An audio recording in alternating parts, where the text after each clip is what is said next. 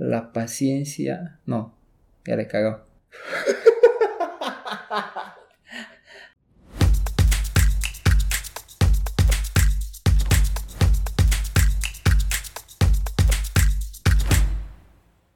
Es martes, así que. No te cases ni te embarques. ¿A qué fecha es eso? Mm, Martes.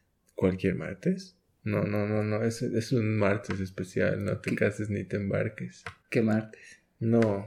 ¿Es martes? ¿O no es 13? ¿Algo con 13? No sé. A mí me gusta el número 13. ¿Qué significado le das al, al número 13? ¿Qué significado le doy?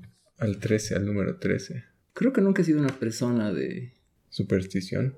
Ya, de superstición hacia los números. No tengo mi número favorito. Ya, No tengo mi número menos favorito. ya. El 13 simplemente lo veo como un, un buen número. Buen número. Sí. O ¿Por sea, qué no mal número?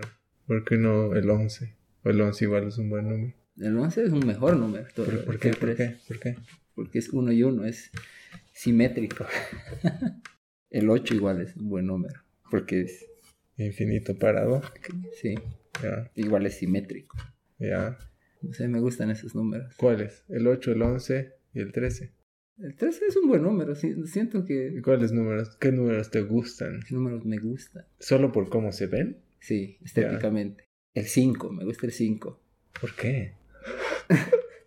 ¿Qué te puedo decir?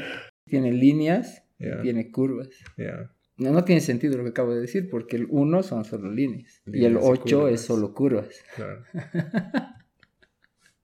Y el 13 es una línea y el otro es curvas. Ya decidiste. He escuchado que esto de las supersticiones y todo esto, hay muchos lugares, personas que tratan de evitar el 13 simplemente porque es por ese estigma que le han dado.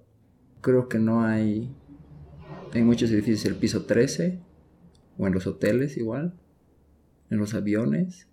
No me acuerdo si en los aviones hay la fila número 13. Ay, o no. Tal vez en algunos. No acuerdo. También creo que depende del dueño del boliche. Porque ponte. Si tú haces tu edificio, va a tener piso 13. ¿No? Va a ser funcional el piso 13. Claro, pero por ahí no va a ser el piso número, o sea, nominalmente por ahí no va a ser el 13. Y no solo porque yo sea el dueño, sino porque... Van a ser ABC tus pisos. No, no, no. Podría ser el piso 11, 12, 14. Y no tener piso 13 nominalmente.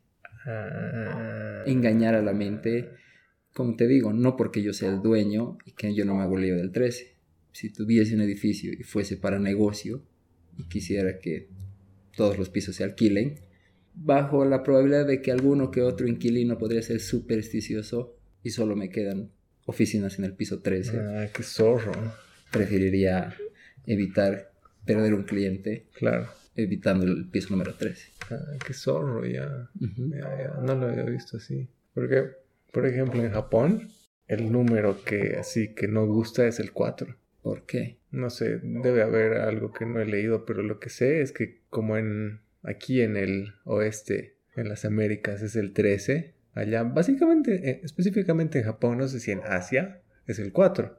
Y también sabía que algunos edificios, o sea, tienen el piso número 4, pero no hacen lo que tú dices. O sea, que no, no es que se saltan de número, es que directamente ese piso no es funcional, porque existe. Ah, ya. O sea, y por más que le cambies de número, sigue siendo el, el piso número claro, el 13. nivel número 4. El nivel, exactamente, 4, no 13, sí. Y, o sea, existe, pero está, no es funcional. Ah, qué interesante. No, no sé por qué, podríamos leer ahorita, pero... Podríamos, podríamos aprovechar. Ya. Ah, ya, aquí dice... Ya, ¿por qué el número 4 es de mala suerte? En japonés, 4 se dice shi. Ich ni san shi. 1, 2, 3, 4. Y shi de muerte dice que se pronuncia igual. Mm, Así que por eso. el número 4 está asociado a la muerte. Sí, la tetrafobia es una aversión o miedo al número 4. Es una superstición muy común en el este asiático, especialmente en países como Japón y China, Corea del Sur, Corea del Norte, Vietnam, Taiwán, también en el sudeste asiático. ¿Qué significa estornudar cuatro veces en Japón?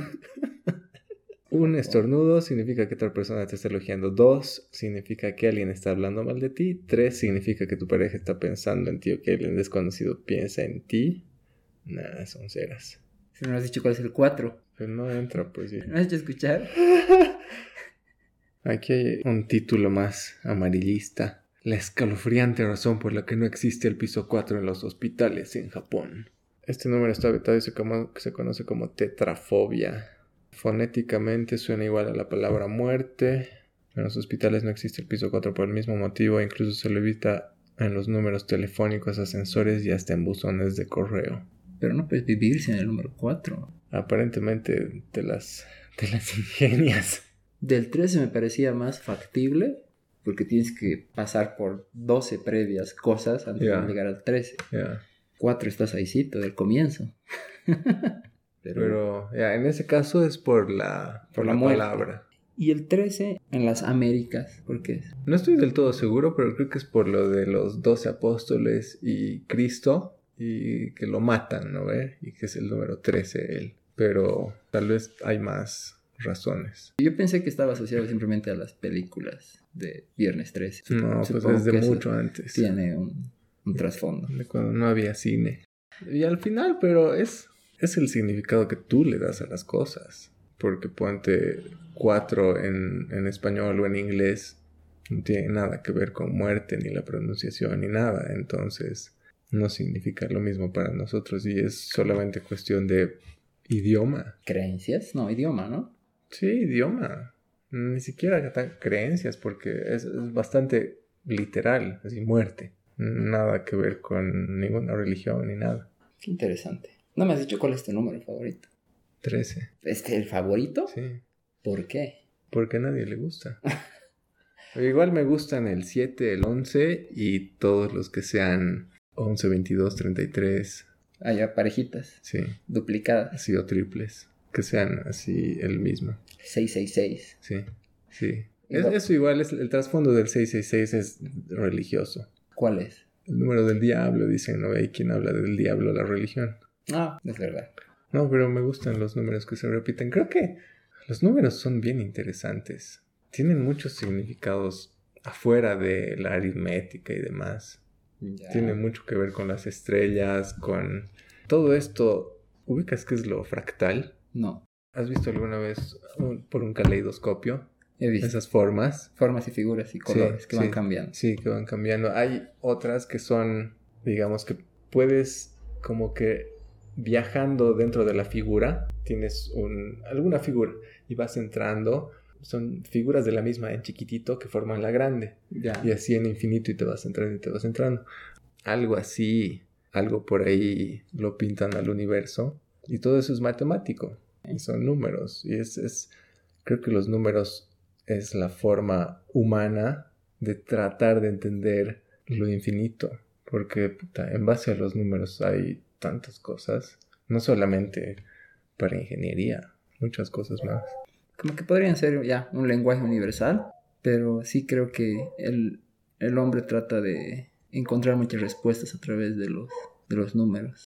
Quisiera saber más para profundizar, pero no sé. He visto así superficialmente esto de los números. Hay incluso la numerología, pero no. Sí, yo tampoco soy muy entendido a nivel que en ciencia pura. Algo con lo que me quedo es que sí me llama la atención cómo el hombre trata de encontrar respuestas en los números. Y al mismo hombre se le hace difícil conceptualizar o poner de forma gráfica algunos números. Como cuando ya son muy grandes y tienes los ceros y siempre tratas de asociar a imágenes. ¿no? Tengo cuatro manzanas. ¿Por qué manzanas son naranjas? ya, Pero luego te dicen, tengo 400 naranjas, ¿ok? Sé que son un un montonazo. montón. Pero ya luego te vienen y te dicen, tengo 4.444 millones. Como que pierdes la, la referencia visual. Mm. No sé, es curioso. Más hacia lo esotérico, ponte. Dice que los números igualitos, 11, ponte, 22, como que son señales del universo para que estés atento. Es por eso del famoso 1111. Has debido ver que muchas personas en redes sociales, cuando su reloj da Ah, 1111, como que te desean buena suerte o que auguran que algo bueno les va a pasar por justo haber visto la pantalla. Sí, sí, sí. Capaz es porque ahora digamos que estoy nomás pendiente a eso, me salen muchos números repetidos cuando veo la hora en mi reloj.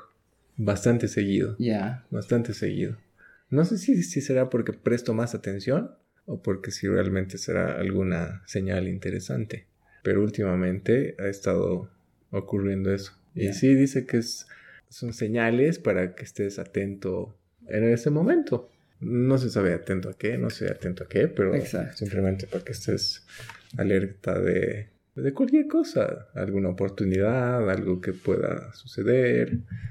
Hay un término que no sé si lo voy a pronunciar bien, porque lo he escuchado, y que hasta donde tengo entendido creo que es en alemán o en holandés o en alguno de esos idiomas que no, no tengo conocimiento. Que no puedes imitar como los latinos, como el colombiano. Se llama el fenómeno Van der Meyhon. ¿Qué? ¿Van der Sex? ¿Ubicas, ¿Ubicas Euroviaje, la película? No, no he visto. No. oh, Van der Sex. Ya. ¿Van der qué? El fenómeno Van der Meyhon. ¿Qué dice? ¿Qué es, es? un fenómeno que está asociado a esto de los patrones. Es como que tu cabeza encuentra patrones y ahorita has dicho, ahora que estoy pendiente de eso, me los encuentro más seguido. Sí. Entonces, el fenómeno Van der Meyhon hace que tu cerebro como que bloquee simplemente las cosas que están pasando y te concentres más en los patrones. Ah, ya. Y por eso es que los encuentres más. Un ejemplo claro que daban era cuando te vas a comprar un auto. Ah, sí, sí, yo tenía ese mismo ejemplo para... Ajá. Y te vas a comprar un auto de tal modelo, en tal color, y desde el momento en que lo tienes, o días previos, empiezas a ver que mucha gente... En la calle todos tienen ese auto de pronto, sí, sí. Y es porque estás concentrado en ese patrón. Entonces tu cerebro empieza a desechar todo lo que no se parezca. En este caso, números, autos. ¿Sabes dónde ocurre eso? ¿Dónde? Se llama sistema de activación reticular. Y es justamente eh, en lo que estés pensando, en eso te vas a concentrar. Y, y en general, si estás con una mentalidad de víctima de problemas, vas a encontrar problemas en todo lado, porque está en eso tu sistema de activación reticular, estás pendiente de eso, estás pendiente de problemas, estás pendiente de sufrimiento, estás pendiente de esas cosas que te causan ese boost del estrés, de lo que ya hemos hablado varias veces, de esa respuesta fight or flight, pero a través de estímulos negativos. Entonces, ese, ese, fenómeno de Van der Sex ocurre en el sistema de activación reticular y no solamente en lo de los autos, es en, en la vida. Creo que es tu filosofía o has puesto en algún lugar, piensa bonito y te irá bonito. Es eso, es eso. La escuché en una película y me pareció tan clave. Es que es eso. Y tan apropiada. Es eso. Si, si metes en tu sistema de activación reticular cosas buenas, si te enfocas en ver lo bueno, de pronto vas a ver en todo lado. En todo lado. Si te enfocas en abundancia, en que hay oportunidades por todo lado, mm. vas a ver oportunidades en todo lado.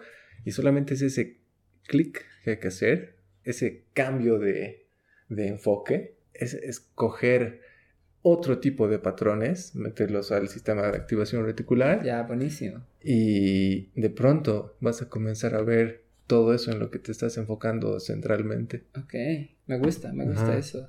Como que de cierta manera conscientemente elegí tus patrones. Sí. Sí, sí, Elegí en qué vas a gastar tu energía. Eso. Y a qué le vas a dedicar tu tiempo. Está buenísimo eso. Genial. Sí, es simple, pero es difícil. O sea, es simple. por eso debe tienes que cambiar patrones. Ya. es solo un cambio de patrón. Pero a ver, cambia patrón es desaprender muchas cosas de lo que siempre hemos hablado y aprender otras. Mm. En cierto punto, forzarte a pensar de cierta manera hasta que ya lo hagas de manera natural, hasta que ya te salga de manera natural, automática. Esto lo puedes hacer con todo, con todo, tratando de escoger lo que te dé poder, no que te lo quite. Buen comienzo. Van der Sex. Creo que ese es más fácil de acordarse que que lo que yo he dicho. El otro que era Van der Bergen. ya no me acuerdo.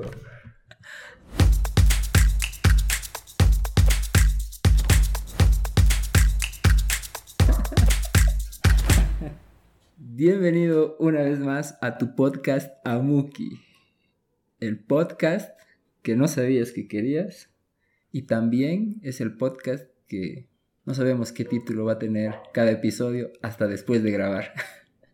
Yo creo que este se va a llamar Bandersex. ¿Cómo es Sam? ¿Cómo es? Todo tranquilo, todo, Todo bien. chill. Sí, sí, buen comienzo. Sí. Como has dicho, a veces hay que enfocarse en los patrones, hay que elegir, buscar las oportunidades. Te cuento que estaba scrolleando en Twitter y me he encontrado con un tweet bastante curioso Ya. Que va relacionado a las oportunidades, que Ah, no todos las vemos y no todos las toman. El tweet tiene una imagen, titula No trabaja el que no quiere. La imagen es un afiche, Quiero ver. te voy a mostrar. La imagen es un afiche que dice Culea con el doble oficial de Chayanne. ¿Qué? ¿Por qué? Despedidas de solteras, servicio de gigoló, swingers y cacolding. No trabaja el que no quiere. Damn. Uta, y puedes pagar con Visa, Mastercard. Encuéntrame en LinkedIn. wow, claro. Y obviamente está la foto de Eduardo, que es... El doble de Chayanne, pero No, no, no es el doble, es el doble oficial. puta vez que no aparece. No aparece. Ah, y bueno, algo que me llamó la atención de esto es cacolding. No sé si has escuchado el No, término. no sé qué significa. Claramente es un afiche de un varón ofreciendo sus servicios. Sí. Y entre las opciones que, que ofrece hay despedidas de soltero, que si uno entiende. Ajá. Servicios de gigoló, Ajá. ok, entiende. Swingers, entiendo. Y el cacolding no ubicaba. Ya. Entonces, igual que el podcast, que alguna vez te he dicho que de cualquier charla algo se puede rescatar, Sí. siento que de cualquier cosa mínima, en este caso una imagen, algo se puede res- rescatar. Y este tweet gracioso me ha servido para por lo menos aprender Ya. y saber qué era el cacolding. Ya. ¿Qué es? Es una práctica erótica, fetichismo, donde una pareja decide que una tercera va a entrar en escena y van a tener relaciones sexuales, pero no entre los tres, Ya. sino solo dos. Y puede ser que uno, o sea, uno de la pareja vea o solo escuche el relato de lo que ha hecho su pareja con otra persona. Ya. Entonces me he puesto a googlear, su traducción al español es como poner los cuernos. Ya. Y bueno, dice que es una práctica más común que de lo normal. No sé si has escuchado alguna vez de este tipo de prácticas. Sí, escuchado, no sabía cómo se llamaba, pero sí sabía que existía. Igual yo. Yo sabía que existía, que había gente que le gustaba ver a, a su pareja teniendo sexo con otras personas, Ya. pero no sabía que se llamaba cacolding. y todo gracias al doble oficial de Chayanne. ¿Y qué te parece lo de cacoling? ¿Tú lo harías? ¿Por qué sí? ¿Por qué no? A ver, yo soy una persona que me gusta experimentar, pero siento que el cacolding ya es un nivel al que yo no, no llegaría, ni siquiera con la curiosidad de experimentar. Ya. Como te he dicho, he estado leyendo y he encontrado que esta práctica ayuda mucho a las parejas que han encontrado la monotonía. Ya. No se define como un engaño porque es consensuado, entonces como que la traducción de poner los cuernos, digamos que se va al tacho. Y dicen que según estudios ayuda mucho a la persona que no participa de la relación. ¿Por qué? Porque ap- apilan a su, a su lado más humano, más cavernícola. Y ponen el ejemplo de que cuando un varón, en este caso que va a ser el que va a mirar, ve a su pareja. Teniendo sexo o escuchando que ha tenido sexo con otra persona, dice que eso como que aumenta el líbido en él. Las feromonas se alborotan. Y te vuelves a sentir como un quinceañero. no, y dice que llega a tal punto que puede llegar a tener eyaculaciones más fuertes, un hombre, Ya. producir más semen, simplemente por esta como que competencia humana, algo así subconsciente, natural. Tiene ¿no? sentido, por ese lado tiene sentido, porque no me acuerdo si son los gorilas o los chimpancés, que el gorila alfa, eh, ah sí, entre los gorilas no hay tanta competencia genética. O sea, el, el gorila alfa, el lomo plateado, es el que va a tener el legado. Y los otros gorilas pequeños se resignan, digamos, a ser, a no tener descendencia. Y por eso los testículos de los gorilas son pequeñitos, porque no hay competencia. Mm, Porque el macho alfa, se lo, el lomo plateado, se acapara todo. En cambio, los chimpancés son bien boludos. O sea, testículos grandes. Porque ahí sí hay competencia. Claro. Entonces, no es que haya el, el chimpancé alfa, como en los gorilas. claro. Entonces ahí sí hay competencia y tiene sentido lo que dices del cacolin en los humanos, que debe triggerear, gatillar subconscientemente ese instinto primitivo de competencia, como has dicho, para tener descendencia, porque básicamente esta realidad física, este, este cuerpo en el que estamos ahora, es... Para eso estamos aquí. O sea, para eso es, es esto que se toca, que se ve. Es Claro. para continuar.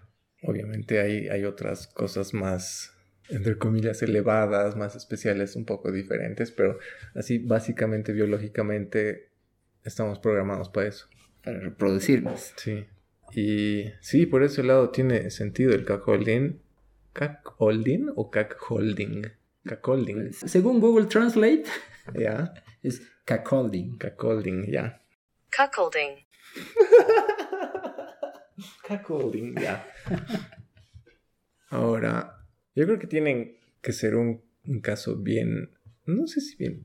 Tiene que ser un caso especial para que llegues a ese extremo de, de necesitar ese estímulo. O sea, de que ya no te prenda tu pareja y necesitar que, que otro se la dé para que, para que de pronto tú le tengas ganas.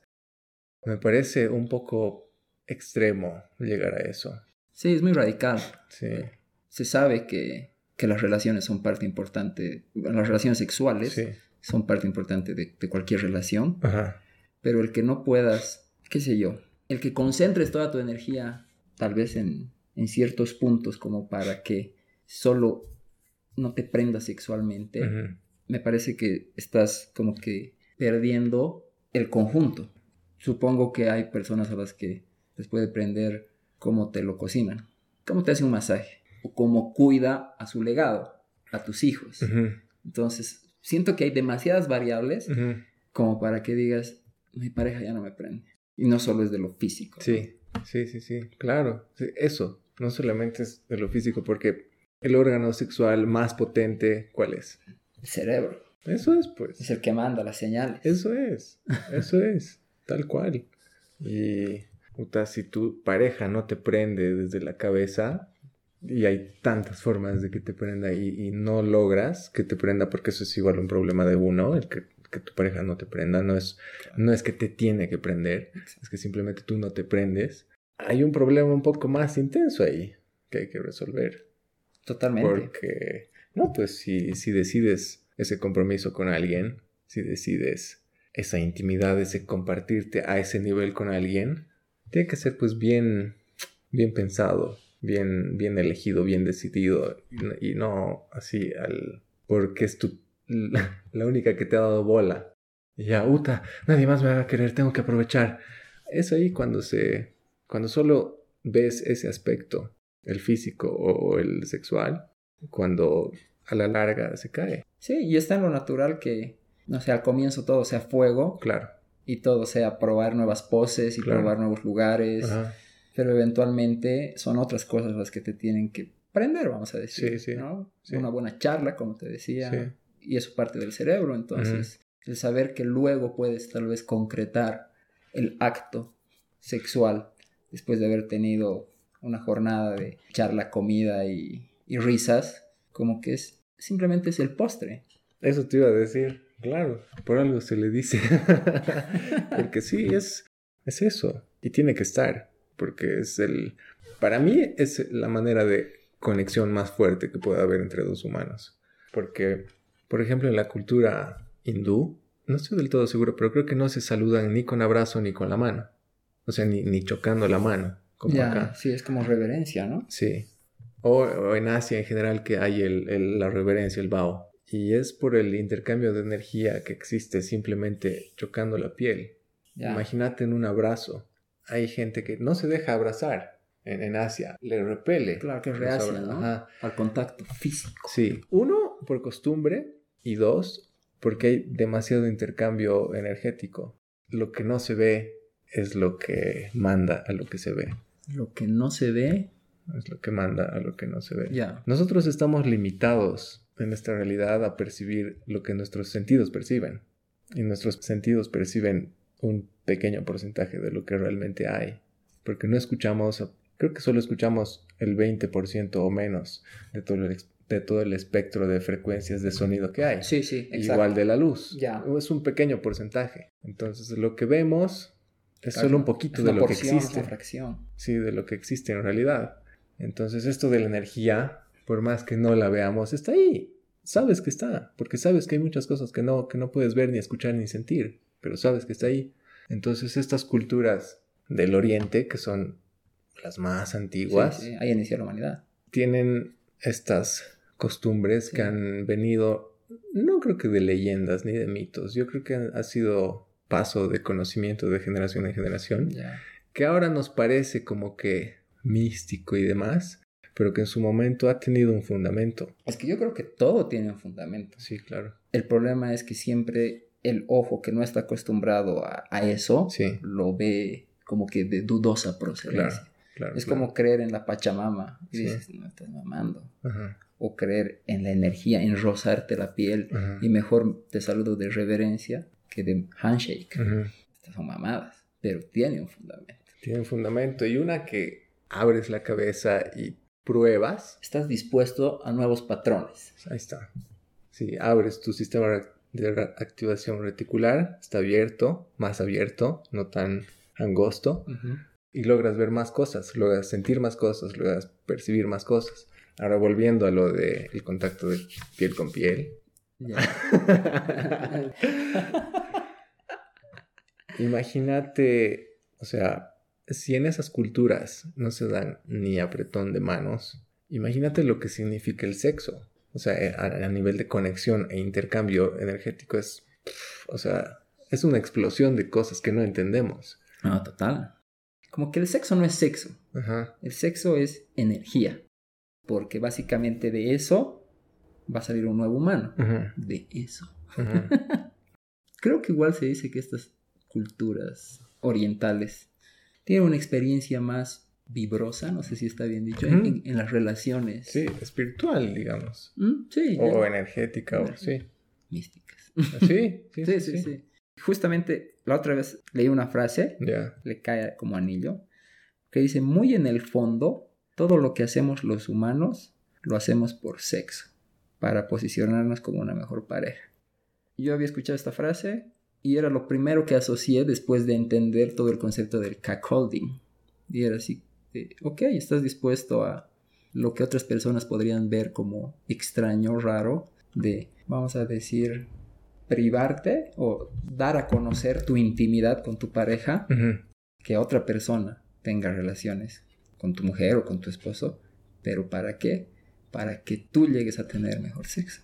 Sí, sí, si te pones a pensar, todo se reduce a eso. ¿Para qué trabajas? ¿Para qué, ¿Para qué haces lo que haces? Al final del camino es para eso, para no necesariamente tener sexo, sino para dejar un legado, para dejar algo, para quedarte aquí de alguna manera. Un pedacito de ti se queda acá. ¿Has escuchado de la filosofía? No es realmente una filosofía, pero es la filosofía como si fueses a coger. A ver. Se dice que es una práctica Sí. que te puede ayudar cuando estás, cuando eres muy procrastinador.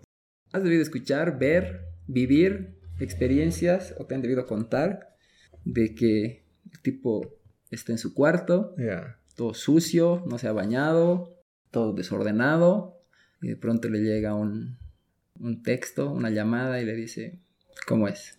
¿Hoy le damos?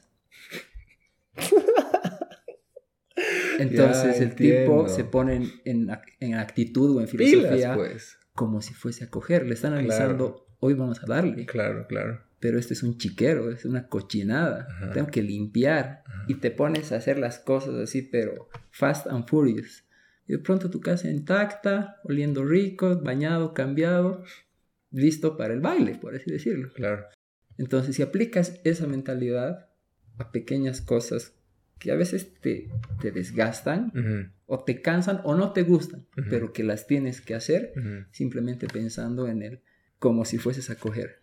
Y te voy a poner un ejemplo. Tengo un amigo que me ha visitado recientemente. Estaba aquí con sus maletas, ya tenía que volver y le digo, ¿qué? Tienes que hacer maletas. Sí, me emputa hacer maletas. Y le digo, pensa como si fueses a coger. Ya. Listo. Media hora después su maleta estaba lista y ya. Resirve. Te pones en actitud como si fueses a coger. Tiene sentido. Yo creo que funciona para, para muchos. Yo creo que puede funcionar. No, es que para todos, si te pones a pensar bien, haz de cuenta que estás en el trabajo y se está alargando y dices, no, tengo que llegar a mi casa, porque tengo que ir a coger. Entonces voy a acabar, voy a acabar mis cosas como si fuese a coger, aunque en realidad no estás yendo a coger. Qué triste. Claro. Ya, es un twist interesante ahí para, yo creo que para llegar a más personas, pero eso lo he escuchado de Mike Tyson sobre la disciplina, que la disciplina es hacer cosas que no te gustan o cosas desagradables como si las amaras, pero el approach de como si fueras a coger es más atractivo. Si le dices a alguien, no, haz, haz esa huevada como si lo amaras, como si amaras hacer eso. ah, sí, boludo, ¿no? Haz vos. Haz vos. Pero en cambio, si le dices, ya dale, como si fueras a culear. Ya listo. Es diferente. Es diferente. Yo creo que depende también de, la persona que está recibiendo el, consejo. Ahorita me estoy poniendo a pensar. La anterior semana hemos tocado como un pincelazo las relaciones transaccionales. Y esto caería lamentablemente en eso, ¿no? Claro. Estás buscando un, un reward sí. por algo que tienes que hacerlo. Cosa que claro, llega a ser contraproducente porque básicamente vas a, sí, vas a esperar que siempre tengas algo que, con quien coger para hacer tus cosas bien hechas o, o, no sé, en el menor tiempo posible. Y ahí la mejor estrategia es, yo creo, solamente disciplinarte. Disciplinarte, o sea, cuando tu jefe o tu profesor o tu docente te dice que hagas algo para el lunes, lo haces, ¿no ve? ¿Por qué no tener esa determinación con cosas que tú te dices a ti mismo. ¿Por qué alguien más te tiene que decir y alguien más, alguien de afuera tiene que dar una orden para que tú la cumplas? Para que te muevas. Para que te muevas. ¿Por qué? ¿Por qué no te puedes hacer caso a ti? Porque tú no puedes decidir algo, apuntar a algo y meterle. Yo creo que es, mejor trabajar en eso, en realmente es tener ese poder de decisión, de decidir y hacerlo. ¿Por qué si alguien más te dice que lo hagas, lo haces? Y si, tú te dices que lo hagas, no lo haces. Sí. Yo creo que todo lo de la disciplina y esto es una cuestión de lealtad con uno mismo. Eso. Sí, al final saber que, no necesitas ni deadlines ni, ni, controles para hacer algo que tienes que hacer. Sí, es ser leal a ti. Sí, avanzar por, por la línea en la que sabes que te va a hacer bien. Aunque nadie vea. Aunque nadie vea, exacto, exacto, porque sabes que va a ser productivo para ti en el futuro. Sí, uno, eso de, de ver de hacer las cosas que te van a ser favorables en el futuro. Y dos, dejar de hacer cosas que te van a llevar hacia donde no quisieras ir después. Yo creo que eso es más importante. Dejar cosas malas, creo que es más importante que adoptar cosas buenas. Es un comienzo. Esta vez voy a ser yo el que dice esto, pero eres tú el que siempre lo dices. Y es porque las cosas malas son las cosas fáciles. Y las cosas fáciles son las que nos gustan. Justo la otra semana mi hermana me estaba preguntando, con este año, ¿hace cuánto que no fumas? Y son ocho años rumbo al noveno. Y era así de, wow, y es alto. Me acuerdo que cuando quise dejar de fumar, en una oportunidad reemplacé mi mal hábito por otro. No he dejado el hábito, lo he reemplazado. Usaba chicles, usaba semillas de girasol y trataba de engañar a mi cerebro de cada vez que tenga antojo de cigarro, voy a comer semillitas de girasol. pero el hábito seguía ahí, camuflado, disfrazado de otra cosa. Claro. Como que mi cerebro sentía esa mentira de tienes ansiedad, tienes frío, fumate un cigarro. Ah, no, no puedes cigarros, comete semillitas. Pero apóyate en esto de afuera para pagar esto de adentro que tienes. Y así he ido tropezando Ya.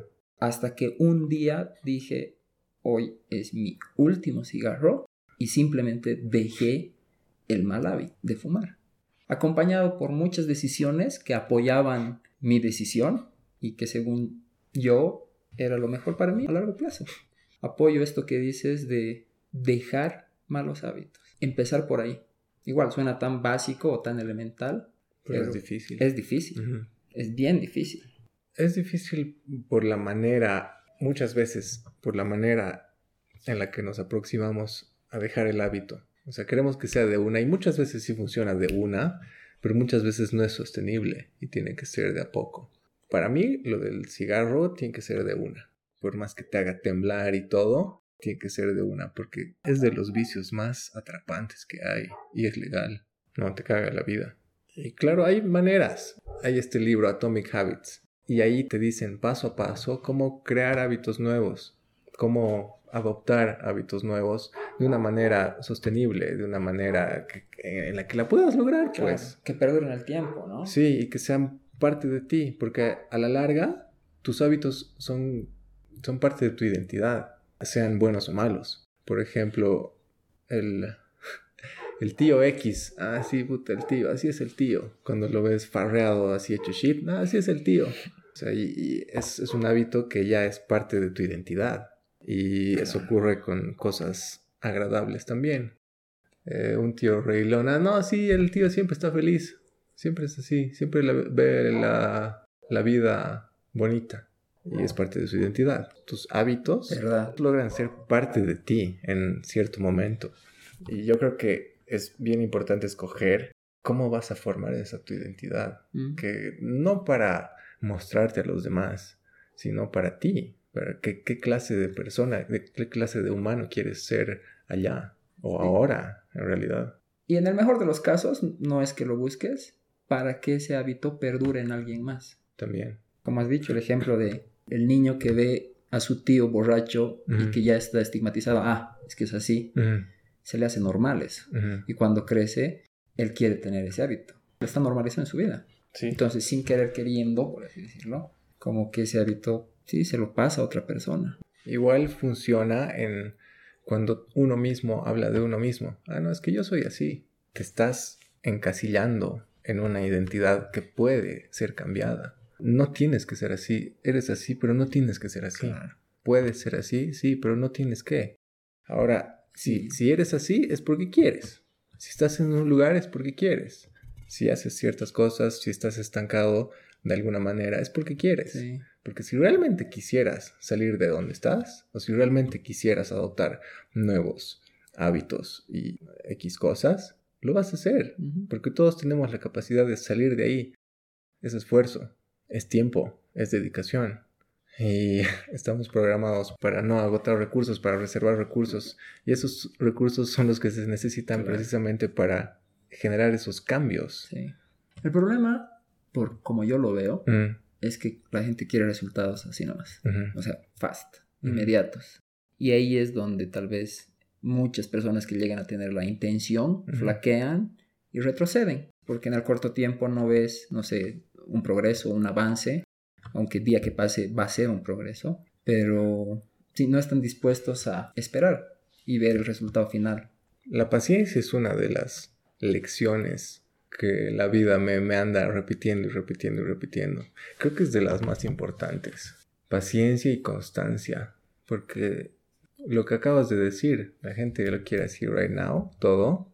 Puedes conseguir ciertas cosas así rápidas, pero no, no duran. Realmente no, no, son- no, no es algo sólido. Como el ejemplo de querer enflaquecer por cambiar tu hábito o buscarte una operación. Si no tienes los hábitos, después de la operación te vas a ir a la mierda. Exactamente. Y el, No es sólido. Exacto. Y el efecto rebote, entre comillas, que le dicen, es porque habrás hecho dieta una semana y luego has vuelto a comer. Es el rebote a tus hábitos de antes. No es el rebote a que la dieta ha funcionado mal y ahora estoy más gordo que antes. Exacto. Es el rebote tuyo a tus hábitos de antes de la dieta. Y eso es cuando buscas cambios permanentes realizando acciones momentáneas. No hay eso. Claro. ¿Quieres cambio permanente? Tienes que hacer una acción permanente. Tienes que tener un cambio permanente en la vida para tener resultados permanentes. Porque no, pues no, no hay otra. Toda la razón. Nada que añadir, nada que objetar. Totalmente de acuerdo. Cambios permanentes. Y eso es lo que todos te ofrecen. Porque toda la publicidad es, haz esto rápido, aprende esto rápido, eh, baja de peso rápido, saca tu título rápido, todo. Te ofrecen todo rápido porque esa es una manera muy atractiva de llamarte. Bajo la excusa de que el mundo se mueve rápido. Sí, y, y también bajo la, lo que hemos hablado de que estamos programados para ahorrar recursos. Entonces ya va a ser rápido, entonces lo voy a poder hacer así al toque. Pero no, pues una casa construida en un mes va a ser un poco diferente a una casa construida en un año. A ver, obviamente la casa construida en un año va a tener que ser, va a tener muchos más pasos.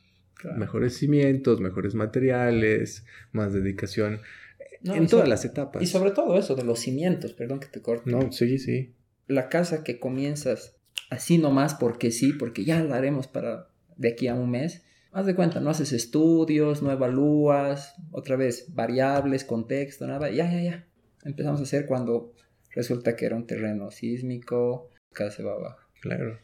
La casa que va a tardar más va a tener buenos cimientos. Y para tener buenos cimientos es que has tenido un estudio que se llama de prefactibilidad Ya. para ver qué, qué materiales usar, qué, qué tipo de cimiento, qué sé Exacto. yo, ¿no? ve? Exacto. Y eso implica más tiempo, más energía, más inversión, pero tiempo, energía e inversión monetaria, digamos, todito eso es inversión para futuro. No es que la casa hecha así, en dos, tres de ladrillito, no va a dar, va a dar, pero solo por un tiempo. Claro.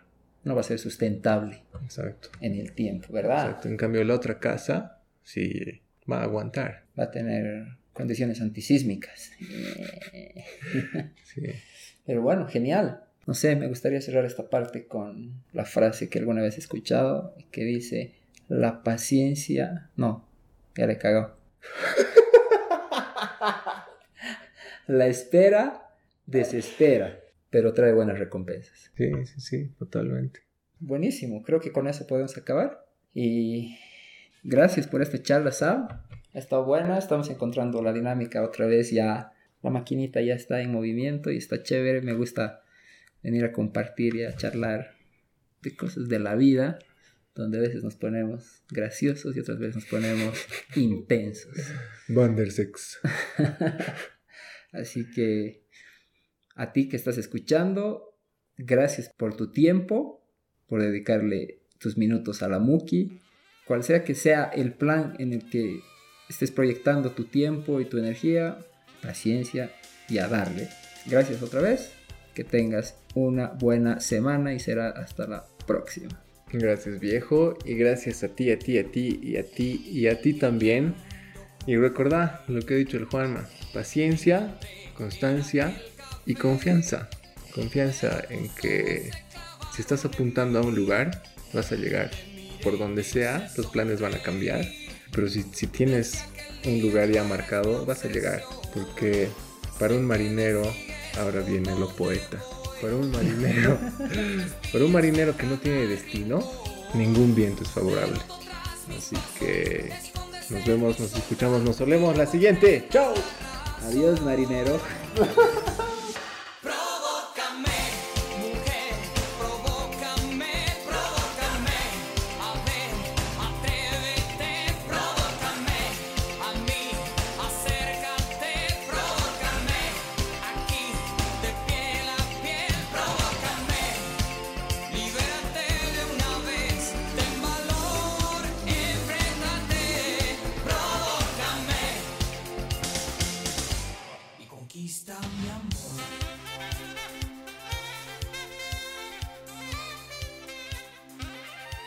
No, esa frase me ha llegado tan duro. Oye, bien jugado. Porque si tienes todas las oportunidades, todo está aquí. Claro. ¿Y ahora qué hago? todo está aquí, ya, pero, pero ¿qué voy a hacer? No te sirve de nada. Si, si no estás apuntando a un lugar, no te sirve de nada. Ya estás apuntando allá, por aquí hay piedras, Claro. vas a ir por acá. Sabes qué tomar y qué descartar. Bien jugada esa frase. He dicho así, wow. Van Eso que se llame. Claro. Ya. Yo creo que esta vez nos vamos a evitar la... Tienes que ver Euroviaje. Puta, sí, todos hablan de esa peli. Es una ¿eh? boludez, pero es muy buena. Eurotrip. Claro, porque es de un grupo de, de alumnos De changos, que viaje. que deciden viajar de Ah. vacaciones o de viaje de promo, creo. a Bratislava. Yo he visto hace qué, hace 15 años, pero me ha marcado la vida. no, es muy buena. Es muy buena. Porque a veces cuando programas viajes, Sí. dices, no, le vamos a dar, vamos a viajar, que el viaje sea a lo Proyecto X, a lo American Pie, y Ajá. nunca falta el que te dice a lo Eurotrip, Ajá. ¿o no? Exacto. Y yo de ahí ubico Eurotrip, la verdad. Ya, ya. O sea, esa es mi referencia. Mi referencia son personas que mencionan la película cada vez que voy a hacer un viaje.